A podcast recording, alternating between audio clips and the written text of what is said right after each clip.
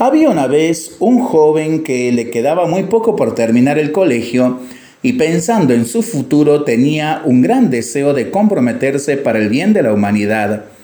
Se sentía con toda la fuerza, con toda la valentía para afrontar grandes proyectos o ayudar en lo que fuera necesario. No quería perder tiempo. Entonces decidió ir a visitar a un sacerdote que era conocido por su sabiduría, su impronta y por su santidad de vida. Francisco de Sales. Cuando logró encontrarse con él, le preguntó sin demora, ¿qué tengo que hacer para hacer el bien de la humanidad?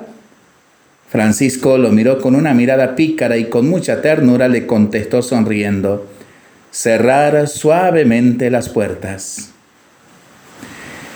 ¿Y qué enseñanza podemos tomar de esta anécdota de San Francisco de Sales? Las grandes hazañas siempre comienzan por los más pequeños esfuerzos. Lo pensamos y lo rezamos en familia y entre amigos. Mientras lo hacemos, pedimos al Señor su bendición. Le seguimos pidiendo por el fin de la pandemia, de las guerras y por el buen tiempo para nuestras vidas, nuestros animalitos y nuestros campos. Y nosotros responsablemente los cuidamos y nos comprometemos a ser verdaderos instrumentos de paz. Que el Señor nos bendiga en el nombre del Padre, del Hijo y del Espíritu Santo. Amén.